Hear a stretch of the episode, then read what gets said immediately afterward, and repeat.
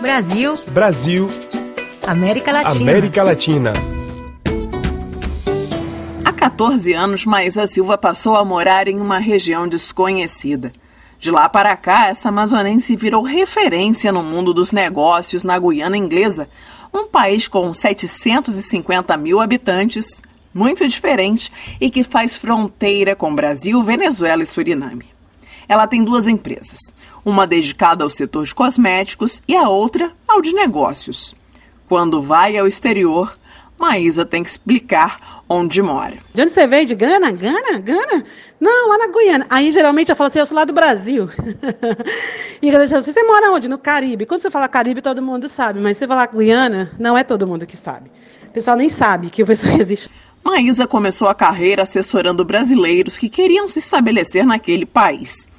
Com o apoio da sogra, aprendeu a lidar com os costumes locais de um país tão diverso e cujo idioma é oficial é o inglês.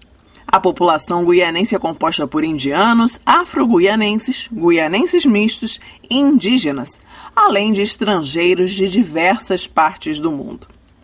No país existem três religiões muito fortes: o catolicismo, seguido pelo hinduísmo e também pelo islamismo. Maísa conta como essa mistura no dia a dia. Mesmo eles sendo muito racistas entre eles, entre os negros com os indianos, é, nessa questão do, do feriado, de cada religião, eles respeitam bastante. Eu acho, nessa parte aí eu tiro o chapéu.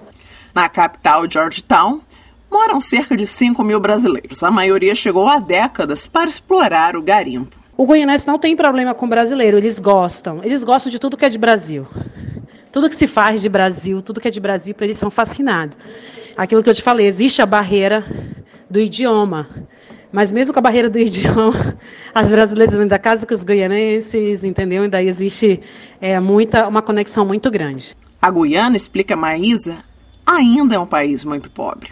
Nós temos uma infraestrutura precária, nós temos, como a gente fala, bueiros a céu aberto, né? nós temos uma infraestrutura sanitária horrível, é, nós não temos é, uma hidrelétrica no país, a gente ainda está na era da, do, do gerador com gasolina lá para poder funcionar para o país. Foi a exploração do ouro feita por garimpeiros que acabou deturpando a economia do país, é o que explica a brasileira. Justamente por causa do garimpo. Por isso que o país ficou um país caro, porque sabe que garimpeiro vem do mato e quer pagar tudo com ouro, né? Então o pessoal fala muito que os garimpeiros antigamente estragaram a economia do país, por isso que tudo ficou caro. No início de agosto deste ano, o muçulmano Ifarhan Ali, do Partido Progressista Popular, foi declarado presidente. O país está em vias de se tornar um dos mais prósperos da América do Sul. Com a exploração do petróleo na costa da Guiana, a estimativa é de que a produção passe de 52 mil barris de petróleo por dia para 750 mil até o ano 2025. De acordo com o Fundo Monetário Internacional, Ifarran ali vai governar um país cuja economia registra a maior taxa de crescimento do mundo, cerca de 86%, ritmo 14 vezes maior que o da China.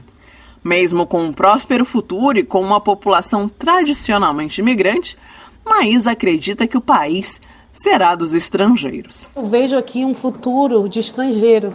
Eu vejo um país que vai ser totalmente esmagado por outras culturas, brasileiras, venezuelanas, cubanas, qualquer outro país que queiram e ver oportunidade de investir aqui.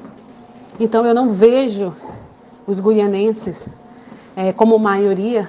Para a RFI Brasil, Eliana Jorge.